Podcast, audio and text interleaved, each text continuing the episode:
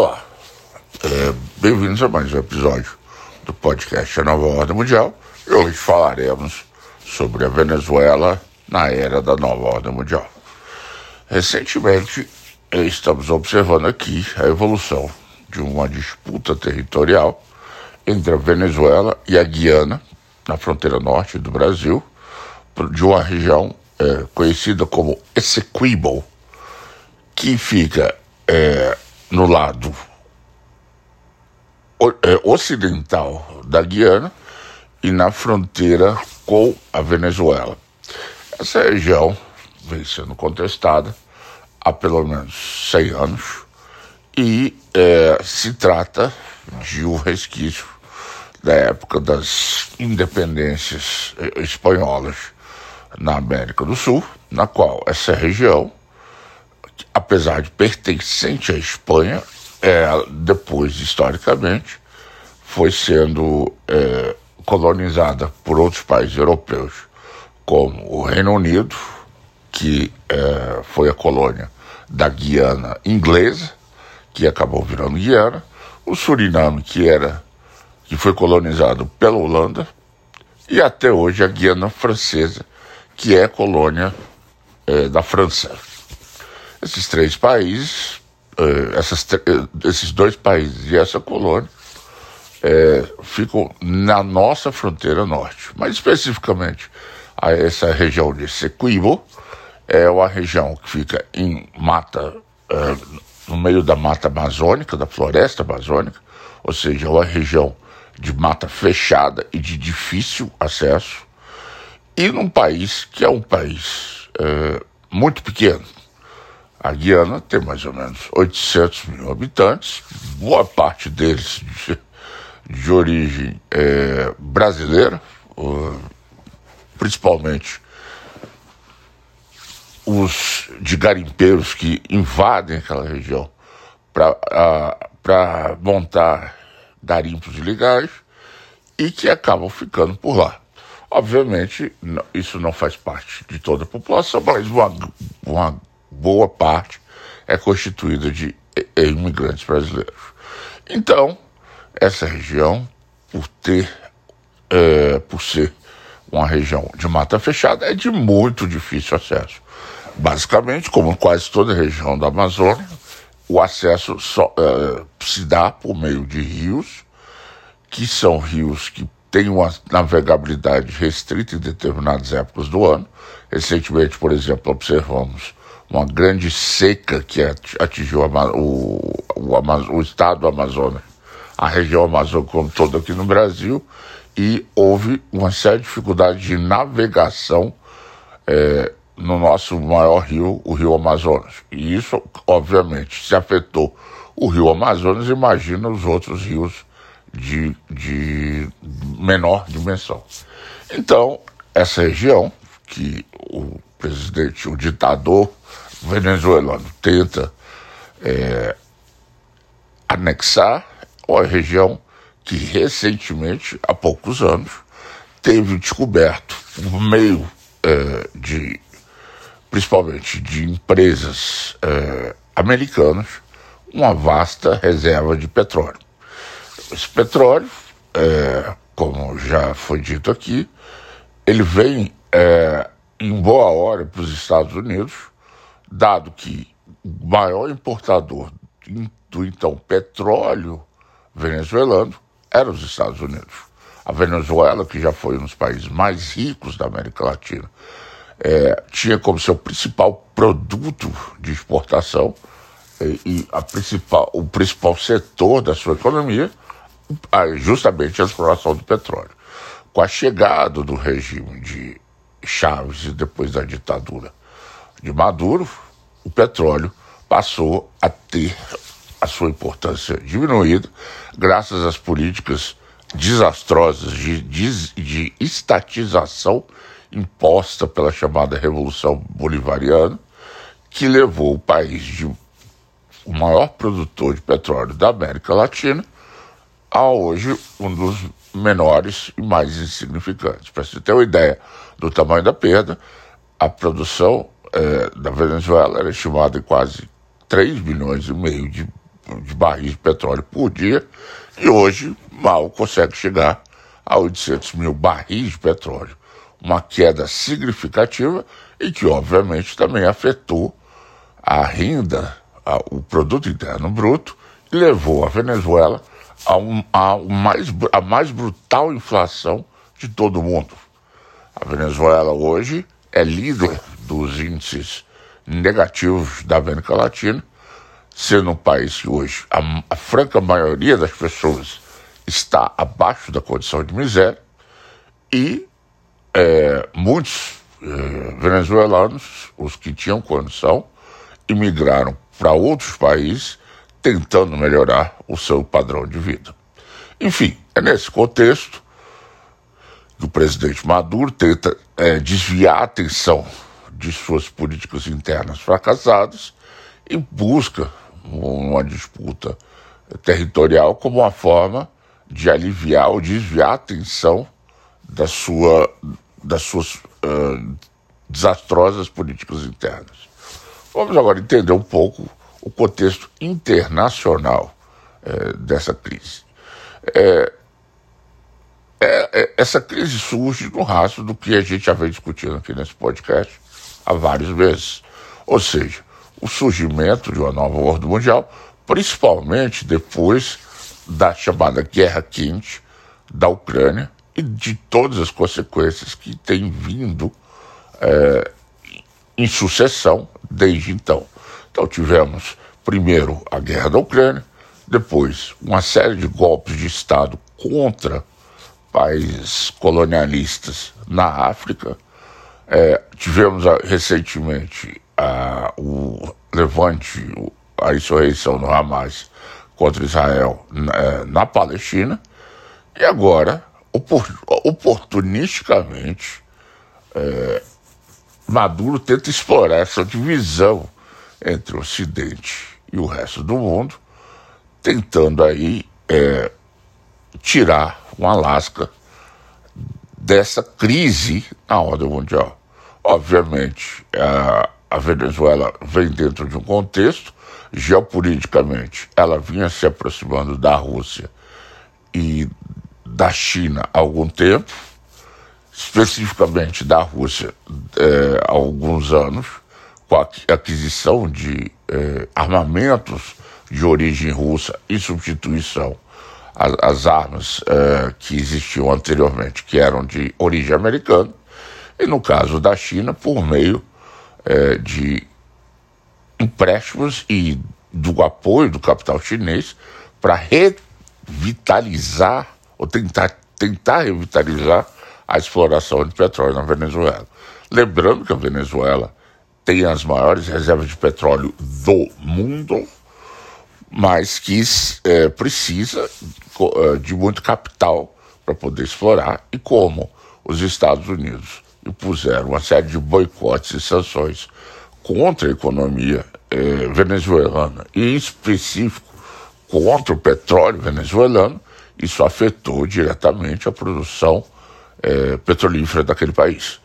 Então, eh, Maduro, por meio desse conflito, tenta se aproveitar, da, tirar carona nessa crescente guerra, guerra ou nova Guerra Fria, que se estabelece entre o Ocidente e o resto do mundo, e ameaça anexar essa região. Mas vamos tentar entender as consequências ou possíveis consequências e se realmente isso é execuível. As Forças Armadas venezuelanas se encontram extremamente depauperadas. Após uma sucessão de protestos, crises, é, basicamente as Forças Armadas eh, venezuelanas estão, são hoje uma mera uh, um, um, sombra do que já foi no seu passado. Justamente por conta da crise econômica, a Venezuela não tem, ou, ou imagina-se não ter, unidades operacionais que efetivamente possam entrar em combate. Então aí estamos falando de equipamentos básicos, como uh, sistemas de blindados, uh, tanques, ou mesmo navios para conduzir essa guerra. Para se ter uma ideia, não existe um acesso direto, ou seja, não existem estradas que levem a Venezuela, da Venezuela para a região de Essequibo, portanto, se inviabilizando qualquer invasão terrestre. A única forma de você conseguir isso seria utilizando-se de uma passagem por Roraima para tentar, por fora, contornar é, uma região de cerrado que existe, uma faixa de cerrado que existe na faixa, faixa norte, que exigiria a invasão de território brasileiro, algo que a Venezuela não tem a menor condição de realizar. E a outra alternativa seria por mar. Acontece que a Venezuela não tem marinha. Além disso, a Venezuela tem também um outro problema muito mais sério.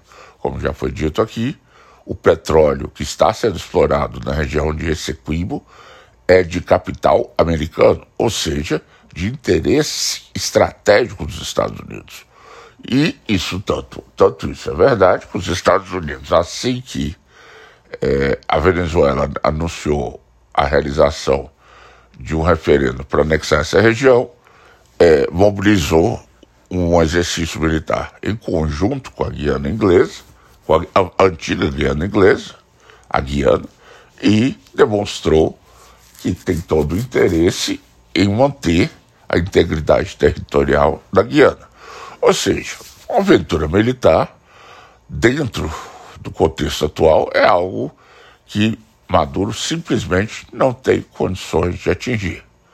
Então você me pergunta o que, que ele quer, afinal, e o que, que ele leva nisso, porque já que ele não tem condições é, reais de retomar esse, esse território, para que, que ele está fazendo tudo isso?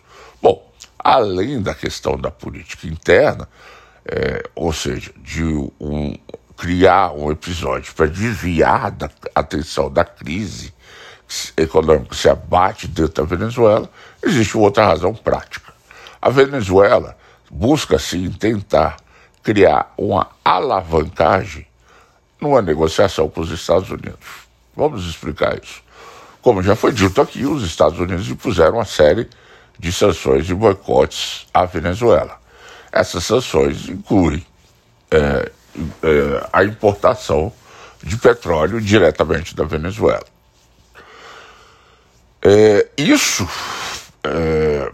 estava é, sendo contornado justamente por conta da guerra da Ucrânia. Os Estados Unidos já vinham sinalizando a possibilidade de retomar a importação de determinada quantidade de petróleo venezuelano é, para poder substituir parte do petróleo que era importado da Rússia antes da imposição das uh, sanções e boicotes àquele país.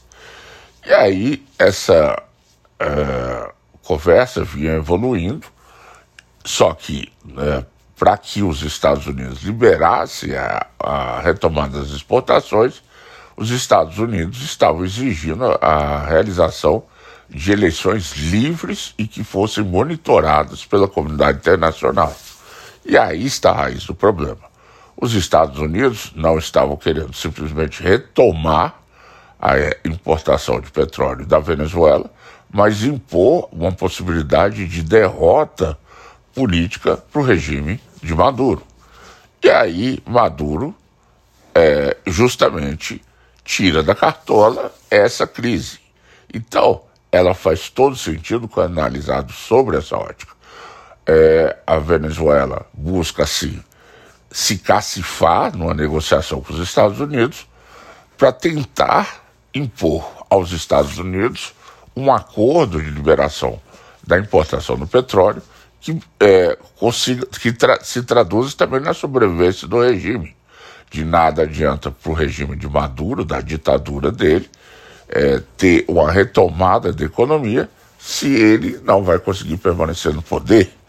E é isso que está por trás desse xadrez é, cucarate bananeiro de quinta categoria de Maduro, mas que os Estados Unidos, obviamente, por muitas razões, não têm interesse. Além disso, outra coisa que é, causa muito temor em Maduro e, no, e nos líderes, da, os próceres do regime da, da ditadura venezuelana, é justamente a substituição da Venezuela é, pela Guiana de grande exportador de petróleo para os Estados Unidos.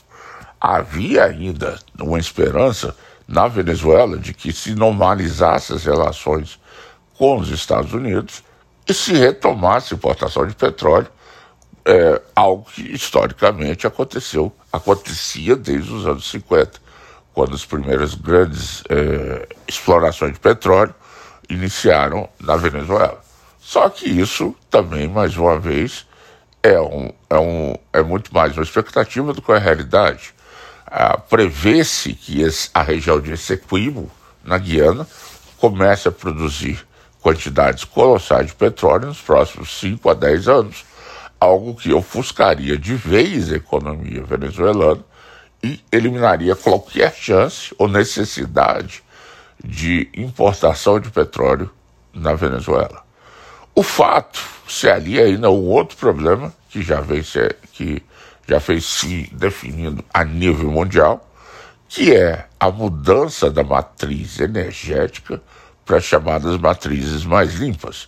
Ou seja, existe uma perspectiva de médio e longo prazo, conforme essa política é, tenha sucesso ou não, de diminuição da importação de petróleo pelo resto do mundo.